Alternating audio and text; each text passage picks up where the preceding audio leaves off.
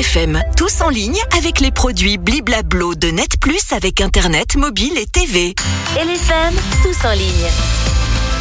C'est son heure. Guillaume, bonjour. Bonjour Valérie.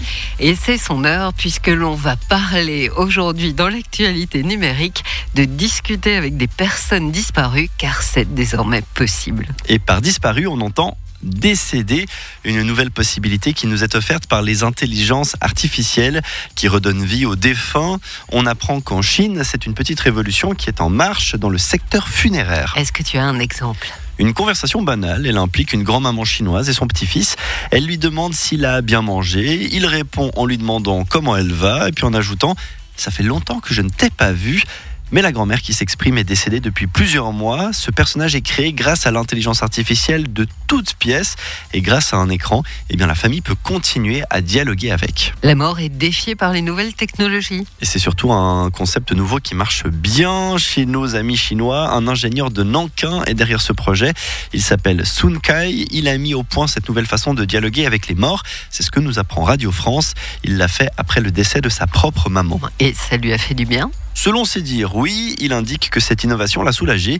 Il se sentait coupable de ne pas avoir passé assez de temps avec sa maman de son vivant. Il aurait consacré trop de son temps au travail.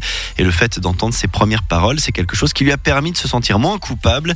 Il indique avoir trouvé un moyen d'avoir des conversations banales avec sa maman et ça lui fait donc du bien, oui. Alors aujourd'hui, plusieurs centaines de programmeurs travaillent sur cette idée. Pour mettre au point les profils numériques des personnes décédées, l'un des responsables avance que la technologie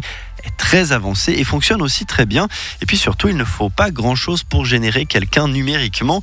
Une vidéo de 3 minutes de la personne qui parle tout en faisant des gestes naturels et habituels. Et paf, le tour est joué. Et pour le son Il faut un petit peu plus, une dizaine de minutes d'enregistrement audio. Il faut ensuite euh, quelques jours à l'équipe pour générer le tout. Alors l'image, on l'a, le son aussi, mais chaque être humain a sa propre façon de s'exprimer, de réfléchir aussi. Ils arrivent à recréer ça aussi. Ils emploient la suite de mots suivantes clonage de la pensée, ça fait du bien, et ce serait un processus plus progressif. Plus il y a de matière, plus il y a de ressemblance avec la personne décédée.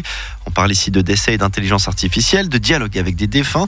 Eh bien, ils pourraient également, et c'est un autre projet, participer à leur propre enterrement. C'est-à-dire que c'est le mort qui pourrait faire son propre discours lors de son enterrement. Exactement. Oui. L'un des plus grands cimetières de la banlieue de Shanghai propose une nouvelle technologie. C'est grâce à un écran, les personnes décédées peuvent désormais diriger leur enterrement et dialoguer en direct avec l'assistance. Un premier test a été réalisé avec un professeur qui a pu interagir avec certains étudiants venus à ses obsèques. Il aurait vraisemblablement demandé à l'un d'entre eux où il en était dans ses études. Alors bien entendu, cette idée ne plaît pas à tout le monde. De votre côté, bah, n'hésitez pas à nous dire sur le WhatsApp de l'FM ce que vous pensez et si l'idée vous séduit. 079 842 1033.